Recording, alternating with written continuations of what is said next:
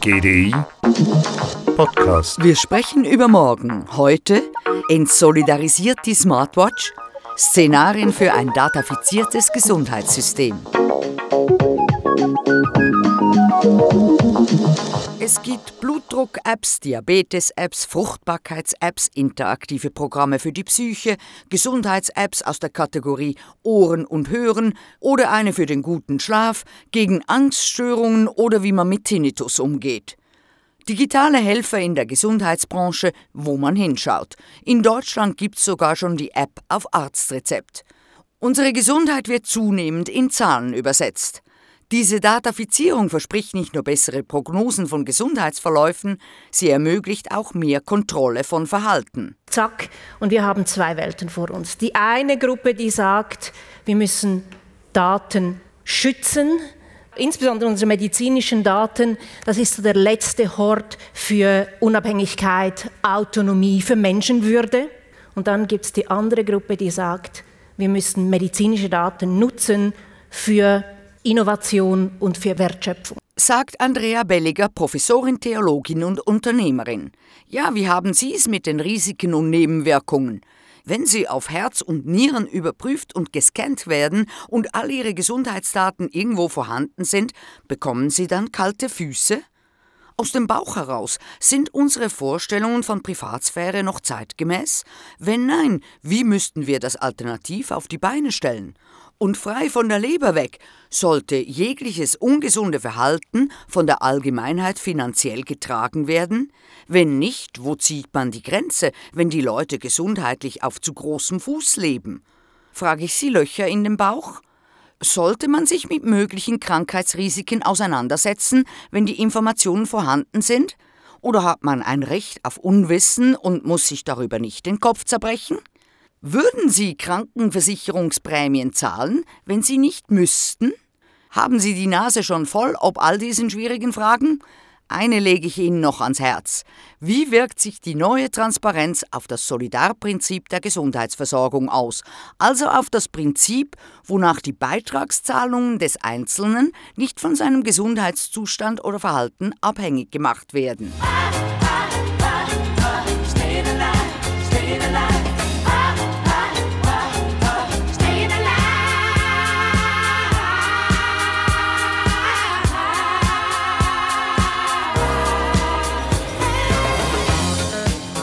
Also einerseits ist zumindest das Versprechen da, dass eine ausführlichere Verdatung, eine ausführliche Digitalisierung der Gesundheit dazu führt, dass wir bessere Vorhersagen treffen können in Bezug auf unsere Gesundheit.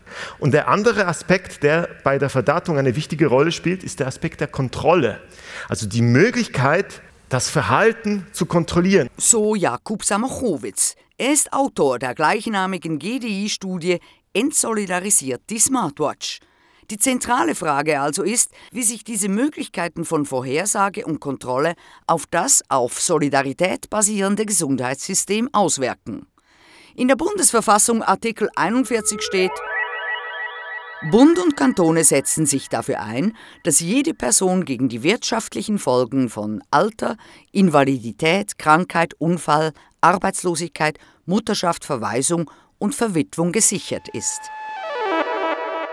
Gesetzlich verankertes Solidaritätsprinzip. Unus pro omnibus, omnes pro uno. Das Losungswort von Alexandre Dumas aus den drei Musketieren hängt seit 1902 quasi als Staatsräson über den Köpfen der PolitikerInnen in der Bundeshauskuppel. Einer für alle, alle für einen. Solidarity. Ich glaube tatsächlich, die zunehmende Nutzung, Erhebung, Nutzung, Quantifizierung von Daten, die führt zu einem Ende der Solidarität. Sagt Andrea Belliger. Und die Leiterin des Instituts für biomedizinische Ethik und Geschichte der Medizin an der Uni Zürich, Nicola Biller-Andorno, sagt: Wenn wir anfangen, Solidarität als Grundlage vom Gesundheitssystem in Frage zu stellen, geht ganz viel verloren. Denn jeder von uns macht irgendwas, was nicht gesund ist. Entweder weil er es will oder weil er nicht anders kann.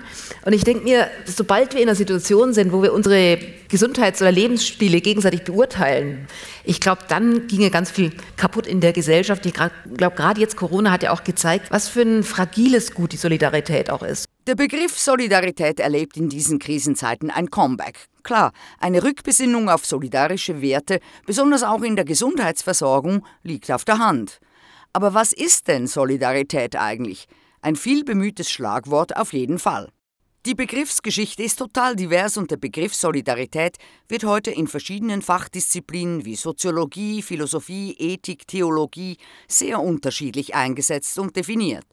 Etymologisch kommt das Wort aus dem alten Rom, aber schon früher antike Philosophen wie Sokrates und Aristoteles diskutierten ein Gemeinwohl im tugendethnischen Rahmen. Die Solidarité der französischen Revolution kennt man. Das Konzept des kategorischen Imperativs von Kant taucht auf und ein weiterer Entwicklungsstrang des Solidaritätsbegriffs findet sich in der Arbeiterbewegung. Diese unterschiedlichen und zum Teil widersprüchlichen Begriffsverwendungen, teils komplex theoretisch, teils banal, haben dazu geführt, dass Solidarität zwar immer wieder in der Alltagssprache auftaucht, aber häufig als vages oder schwer zu fassendes Konzept wahrgenommen wird. Solidarity. Solidarity. Everybody wants the same thing,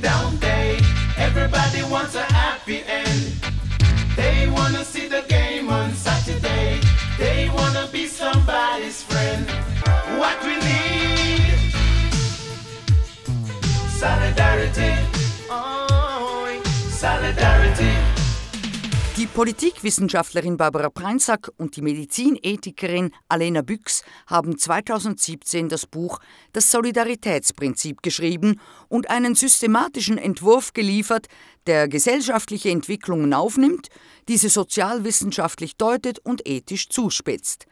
Darin wird das Solidaritätskonzept von sozialistischen, religiösen und anderweitig ideologischen Konnotationen losgelöst. Die Autorinnen betonen den Grundgedanken des Zusammenstehens Gleichgesinnter, kombiniert mit der Beobachtung, dass Menschen durchaus auch Dinge tun, die nicht nur ihnen selbst, sondern auch anderen zugute kämen. Ihre Definition lautet, Solidarität ist eine in Handlung ausgedrückte Bereitschaft, soziale, emotionale, finanzielle oder andere Kosten auf sich zu nehmen um jenen zu helfen, mit denen man sich auf eine relevante Art und Weise ähnlich fühlt. Es geht also weder um Freundschaft, den familiären Zusammenhalt, noch um puren Altruismus, sondern um eine gesellschaftliche und somit auch politisch praktisch relevante Dimension des Miteinanders von Menschen, die sich in relevanter Hinsicht gleichen. Und mit diesem Ansatz kommen drei bioethische Eckpfeiler in unserer Studie zum Tragen. Die zwischenmenschliche Ebene, die gemeinschaftliche und die der vertraglichen bzw. rechtlichen Ebene.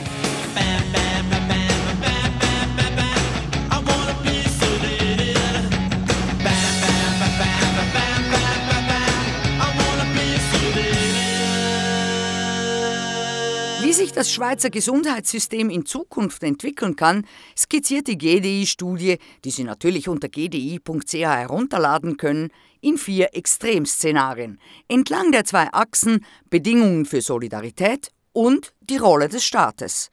Also ein Ausblick in Bezug auf strenge oder tolerante Solidaritätsbedingungen und auf eine geringe oder ausgeprägte Rolle des Staates.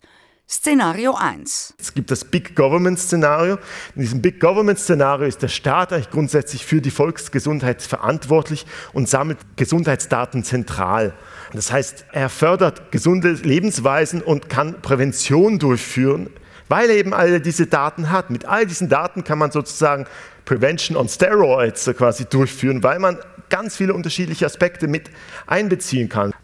Was der Staat dann eben auch macht in diesem Szenario, ist, dass er eben Gesundheitsweisen vorschreibt. Also wenn jemand eben nicht den Solidaritätskriterien entspricht, dann zwingt der Staat ein Verhalten so anzupassen, dass man eben diesen Kriterien entspricht. Also wer nicht passt, wird passend gemacht in diesem Szenario. So Jakub Samokrowitz, Autor der Studie.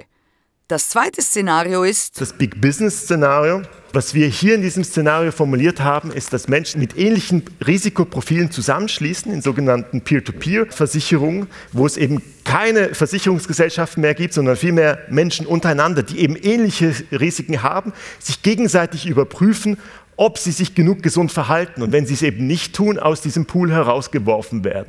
In diesem Beispiel ist es so, dass werden die Bedingungen für Solidarität nicht erfüllt, der fällt einfach aus dem Solidaritätssystem raus. Gesundheit wird zur Privatsache, Pools bilden sich, Gesunde sind mit anderen Gesunden zusammen, Kranke mit Kranken.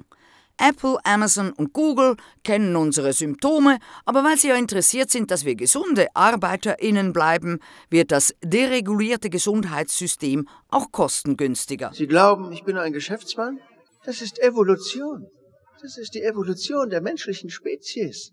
Wissen Sie, dass Bash 40 Millionen Datenpunkte von Ihnen hat und von jeder Entscheidung, die Sie getroffen haben seit 1994, Doktor? Ich weiß schon lange, vor, vor Ihrem Arzt von Ihren Dickdarmpolypen. Sie haben vier oder fünf im Moment, eigentlich kein großer Grund zur Sorge. Dennoch würde ich kurzfristig zum Check-up gehen. Aber was wichtiger ist, Doktor, was viel wichtiger ist, ich weiß, was Sie sind. Ich weiß, wer Sie sind. Meine Algorithmen haben acht wesentliche Verbraucherprofiltypen ermittelt. Hören Sie, ich möchte nur eine solide wissenschaftliche Basis. Unsere Algorithmen können sogar vorhersagen, wie Sie sterben werden mit einer 96,5-prozentigen Genauigkeit. Ihr Tod war unheimlich unscheinbar und langweilig, sagt der Bezos Musk Zuckerberg Verschnitts-CEO im Netflix-Film Don't Look Up. Die Tech-Giganten wissen dann nicht nur, was sie morgen einkaufen, sondern auch, wann sie sterben werden. Aber gehen wir zum nächsten Szenario. Das dritte Szenario, das Big Self-Szenario, da sind die Bedingungen für Solidarität relativ tolerant ausgestaltet und der Staat ist aber relativ stark. Denn der, was der Staat hier tut, ist, er fördert gesundes Verhalten, indem er eben Hindernisse aus dem Weg räumt. Hier geht es eben darum, dass das Individuum befähigt wird, sich selbst zu kontrollieren. Also die Kontrolle, die, die muss nicht durch Staat oder Markt stattfinden, sondern kann eben durch das Individuum selbst stattfinden gibt es auch diverse Studien, die eben zeigen, dass wenn Menschen ihr Verhalten selber besser monitoren, dass sie sich auch gesünder verhalten. Bei dieser Befähigung in diesem Szenario ist es aber auch sehr wichtig, dass man nicht nur eine gewisse Data Literacy haben muss, um sich eben gesund zu verhalten, sondern dass es eben auch darum geht, dass man Ressourcen haben muss, um sich gesund zu verhalten, welche eben vom Staat angeboten werden. Weil wer unter Armut leidet, der hat nicht die Ressourcen dazu, um sich jetzt mit irgendwelchen Prognosen über Altersdiabetes auseinanderzusetzen. Wir selber schauen, dass wir gesund bleiben, tracken unsere Daten selber. Die Gesundheits-App nervt schon am Morgen mit der Aufforderung zur Ertüchtigung und der Staat natscht ziemlich im Hintergrund, indem er Velowege, Sportvereine und Finnbahnen staatlich fördert. Und dann gibt es noch das vierte Szenario. Das Big Community Szenario. Das ist ein Szenario, wo die Solidarität ohne starken Staat auskommt, indem sie eben von Gemeinschaften hergestellt wird. Und da geht es eigentlich darum, dass Gemeinschaften das Individuum zu gesundem Verhalten befähigen, aber eben auch umgekehrt das Individuum diese Gemeinschaften befähigen, indem sie eben ihre Daten teilen, mindestens mit den Gemeinschaften oder eben auch Citizen Science Engagement an den Tag legen. Das heißt, hier spielt das Teilen von Daten eine viel wichtige Rolle und kann eigentlich einen Aspekt dieser Solidarität ergänzen. Und auch hier ist es eben so, dass diese Vielfalt eine Stärke ist und dass sich da vielleicht nicht alle unbedingt gesund verhalten müssen, weil sie eben anders beitragen können. Das Szenario der genossenschaftlich organisierten Gesundheit. Die Datenmenge ist groß und breit, erfasst im Sinne eines repräsentativen Datenmodells eben alle, Kranke und Gesunde, mit guten und schlechten Prognosen, ebenso die gesund oder ungesund Lebenden. Dadurch hätte ein künstlich intelligenter Medi-Assistent viel mehr Daten zur Analyse zur Verfügung, aber auch die Forschung dankt und die Open-Source-Medizin stellt die Medikamente kostenlos zur Verfügung. Yeah. Get my money, buy my medicine, buy my medicine, buy my medicine. Get my money, buy my medicine, buy my medicine, buy my medicine. Yeah, they say you can't buy me love. Wie immer sei darauf hingewiesen, dass dies zugespitzte Extremszenarien des GDI sind und diese vier Szenarien auch nicht mit einer 25-prozentigen Wahrscheinlichkeit eintreffen. Nun ist es zurzeit so, dass das Schweizer Gesundheitssystem vielleicht dem Big Self-Szenario am ähnlichsten ist, aber so eine eine Digitalisierung stellt auch eine, einen Katalysator dar, welcher das Gesundheitssystem verändern wird. Und da ist ein bisschen die Frage, in welche Richtung kann sich denn das Gesundheitssystem verändern? Das Big Self zur Erinnerung ist die staatliche Befähigung zu gesundem Leben. Es wird zwar erwartet, dass man sich gesund verhält, aber es besteht kein Zwang. Diesen Digitalkatalysator sieht die Expertin für Veränderung von Werten und Normen in der vernetzten Gesellschaft, Andrea Belliger, auch als Chance. Kern der digitalen Transformation, nämlich Konnektivität, die zunehmende Vernetzung und die Werte, Transparenz, Partizipation, Kommunikation, die Basis sein könnten für eine neue Form von Solidarität. Belliger steht in diesem Sinn für das Big Community Szenario. Daten in Bürgerhand als Common Good, Resource, als Allmendegut, Open Source, transparent, sicher, regional. Das wäre so ein, ein Ansatz. Denn als gut informierte Patientin, online informiert, online vernetzt, im Austausch mit anderen, bin ich Expertin im Haben dieser Krankheit. Vielleicht nicht medizinisches Fachwissen, aber ich habe eine Expertise, die wichtig ist. Fever in the morning, fever all through the night. Everybody's got the fever, that is something you all know. Fever isn't such a new thing, fever started long ago.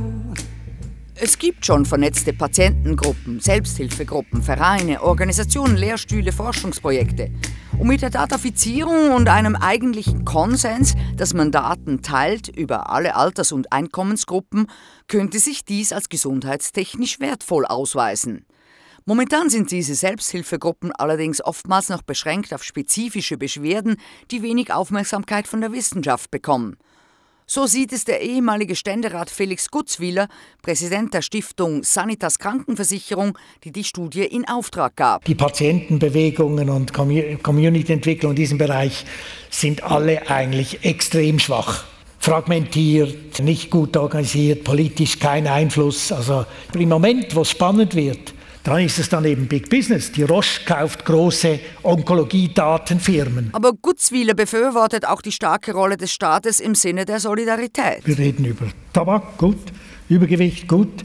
Da ist man sehr oft in einem Schuldkonzept im Hintergrund.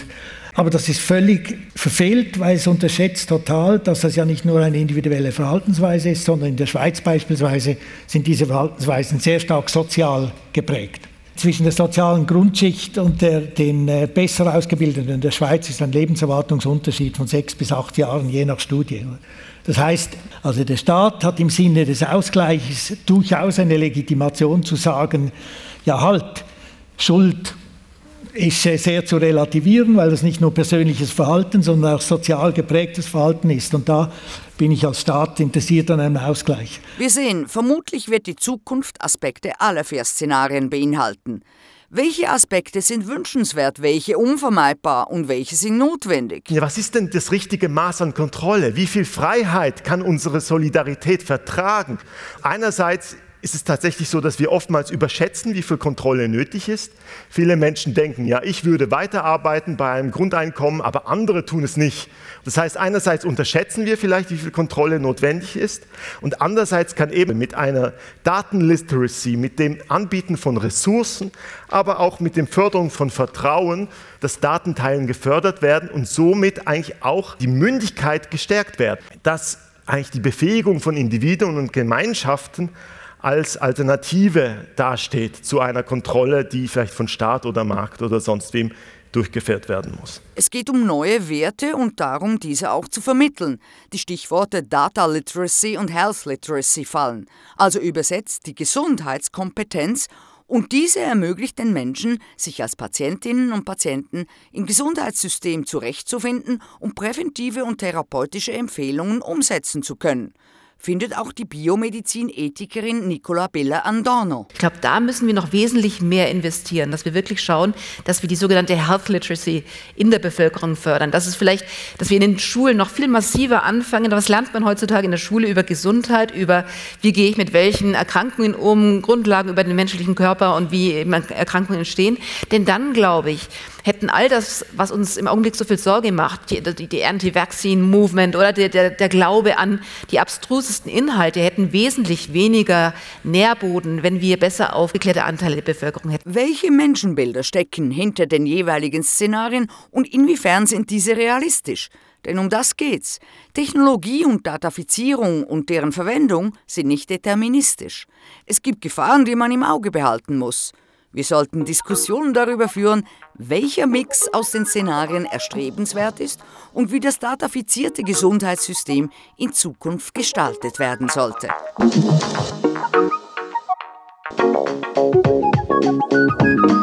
GDI Podcast Von Jasmin Kienast.